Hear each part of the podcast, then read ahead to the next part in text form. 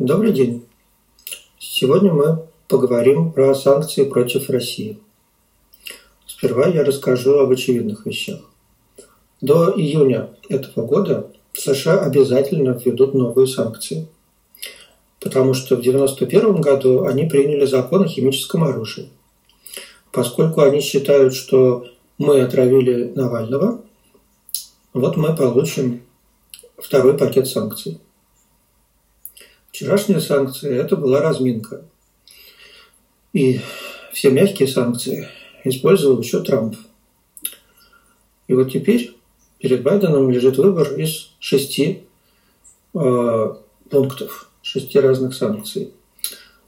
Это понижение уровня дипломатии вплоть до полного разрыва отношений, запрет прямого авиасообщения, ограничения по экспорту из США вплоть до полного запрета, кроме продовольствия, ограничения на импорт из России в США вплоть до нефти, и запрет для МВФ Мирового банка давать кредиты России, запреты на кредитование России, включая запрет на покупку любых облигаций России для частных банков и частных фондов. Как мы видим из этого меню, часть уже позиции закончились.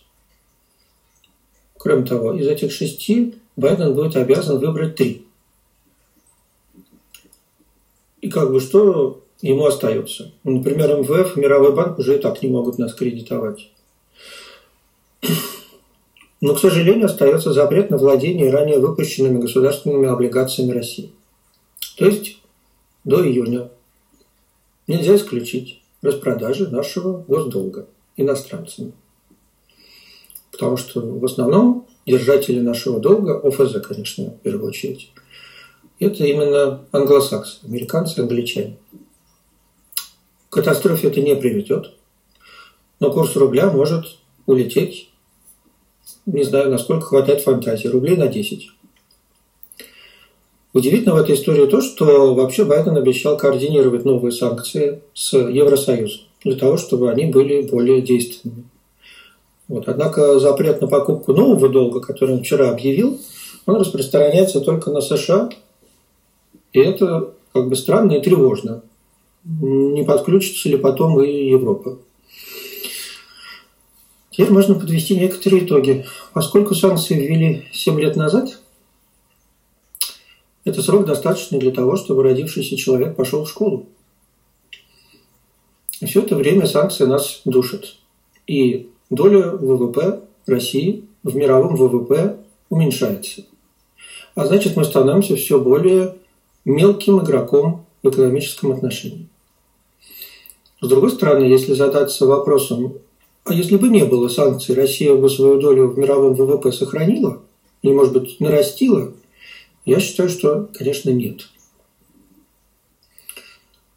С третьей стороны, Россию сдерживают США, Англия, страны НАТО с 2014 года.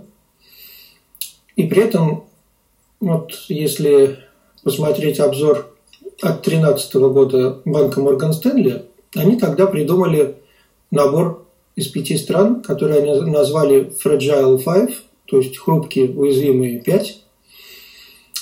Это некий аналог стран БРИКС, который придумал Голдман.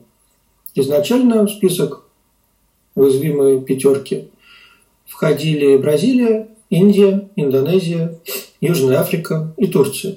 Это было в 2013 году. В 2016 году Морган Стэнли список изменил, но мое впечатление такое, что этого никто особо не заметил. Все помнят вот первый список, а в новый список уже добавили Колумбию, э, Мексику, кого-то выкинули. Потом агентство Standard Poor's решило сделать свои Fragile Five – Турция, Аргентина, Пакистан, Египет, Катар. У Мирового экономического форума есть свой. Конго, Сирия, Южный Судан, Сомали, Йемен. Нас в этих списках никогда не было. Хотя нас сдерживают на самом деле не с 2014 года и не с 2013, когда это придумал Морган Стэнли, а очень давно. Именно поэтому еще в 2007 году, по-моему, на, во время Мюнхенской конференции точно в Германии Путин произнес историческую речь, после которой то ли посол Литвы, то ли посол Латвии побежал к тогдашнему боссу НАТО и сказал, что вот вы видите, что он говорит, мы не случайно хотим вступить. Вот. И как бы вот если вспомнить, я помню, как нам не дали купить Opel в девятом году. А в 2008 году спокойно всем позволили, вот э, все смотрели, как Индия покупает Jaguar и Land Rover. Нам Opel через год купить не разрешили. А чуть позже выяснилось публично, это как бы был не секрет, что Внешэкономбанк купил на открытом рынке на вторичных торгах 5% акций ИАЦ. Это холдинг, который владеет Airbus. Был жуткий скандал. И Внешэкономбанк, в общем-то, вынудили продать эти акции. 5% холдинга, который владеет Airbus. В общем, нас сдерживают гораздо раньше, чем с 2007 года. В 2007 году это как бы терпение Путина да, лопнуло. Вот. И вот несмотря на столько уже лет недружественных действий, мы так и не попали в этот Fragile Five, потому что, чтобы в него попасть, нужно иметь напряжение по одному из шести направлений. Это счет текущих операций, отношение валютных резервов к внешнему долгу, доля нерезидентов в госдолге, объем валютного долга, инфляция и разница в реальных ставках. И вот можно думать как бы благодаря, можно думать вопреки, как угодно. Но у России нет проблем ни по одному из этих пунктов. И какой вывод из этого можно сделать? К сожалению, моему большому, в нашей стране в экономике доминирует государство. И его роль, к сожалению, еще сильнее вырастет после ковида. Я уже писал, что роль государства она растет не только у нас, да, в развитых странах тоже, к сожалению. Вот. Но в данном случае мы говорим про нас. И вот разве хорошо э, давать в долг чиновникам? Я считаю, что чиновники, они не особо заботятся о том, как вернуть долг. И вообще они больше думают о своих предстоящих выборах, о популизме, о чем угодно, только не об эффективности. И при этом наши чиновники, сколько бы они ни говорили про импортозамещение там, и бряцание оружием наше, все-таки они тревожно смотрят на Запад. Своих идей у них нету.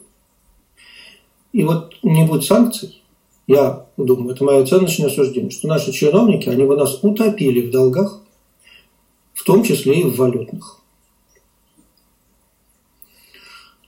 Дальше можно рассуждать о том, что отсутствие долгосрочного финансирования, которое, естественно, западное, да, у нас внутри нет длинных денег, приводит к тому, что нам приходится занимать дороже, чем наши западные конкуренты, поэтому наши корпорации априори проигрывают конкурентную борьбу по сравнению с иностранными. Да. Но и нет. Поскольку наши корпорации привлекают долг с премией над суверенной кривой, это называется премия за кредитный риск.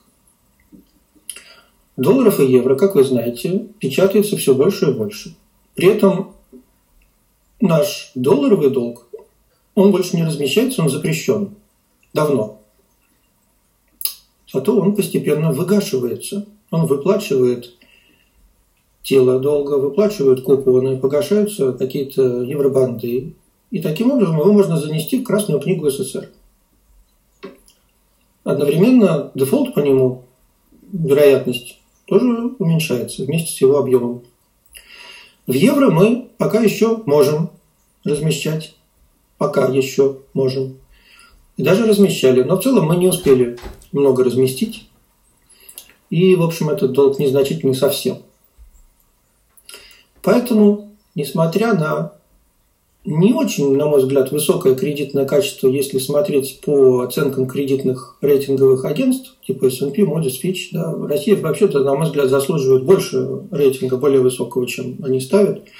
Но рынок как раз со мной согласен. Наши государственные евробанды, они торгуются дороже, чем это предполагают мировые уважаемые рейтинговые агентства. Соответственно, наши суверенные евробанды дороги, а корпоративные евробанды, которые выпускаются с премией над суверенными, они тоже дороги. Потому что премия – это небольшая. И, в общем, выходит, что на самом деле наша страна, она не страдает от недостатка финансирования, там, недостатка денег. Достаточно вспомнить о том, сколько русских денег утекло да, вот, за границу. И мы страдаем не из-за этого, мы будем страдать из-за санкций технологических и информационных. И это долгосрочно, и это очень серьезно, и это огромный вызов, в том числе э, нашему военно-промышленному комплексу. Вот. Вот это вот, на мой взгляд, опасно. А среднесрочно, это долгосрочно, среднесрочно получается, что в то время как весь мир тонет в долгах, наши партнеры делают все, чтобы нам долг ограничить. Поскольку они меряют сами вот по себе, сами они жить без долга не могут, они, видимо, считают, что для нас это тоже будет удар. Но учитывая структуру нашей экономики, лично я считаю, что ограничение по долгу – это благо. Вот. И в заключение я хочу напомнить, вы можете прогуглить, что такое Минский момент. Был такой великий ученый Хайман Минский. Он описал этот момент как момент перед коллапсом на рынке после безудержных спекуляций которые приводят к неустойчивому росту рынка, в частности акций. Вот, инвесторы начинают агрессивно спекулировать и принимают на себя излишний кредитный риск. После долгого бычьего рынка они забывают, что бывают плохие времена, им нужно постоянно генерировать альфу, жадность начинает доминировать. Так что это явление психологическое. И вот Минский момент – это гребень волны, когда спекуляции в самом зените – и он наступает прямо перед стремительным и неотвратимым крушением. Ничего нового не бывает. Крушение неотвратимо. Я только не знаю, когда. И как бы я давно об этом говорю, поэтому уже многие как бы давно и говорят, что пора бы мне замолчать. Вот. Но, опять же, мы не будем говорить о том, когда. Мы скажем только про то, что вот эти долги, которые сейчас весь мир шлепает, и Россия могла бы шлепать, если бы не санкции, они непродуктивны. В случае с Россией, где доминируют государственные компании, я долгосрочно не верю в успех государственных компаний. Нигде, ни в одной стране, и в России в том числе. А, но даже наши частные компании, зачастую имея большой долг, проводят байбеки своих акций. И поэтому даже среди частных компаний в России не весь долг продуктивен. Вот. У меня на канале Инвест-навигатор я два года назад написал статью, почему надо вообще запретить байбеки. Но это отдельная тема для разговора. Всем спасибо за внимание. До новых встреч.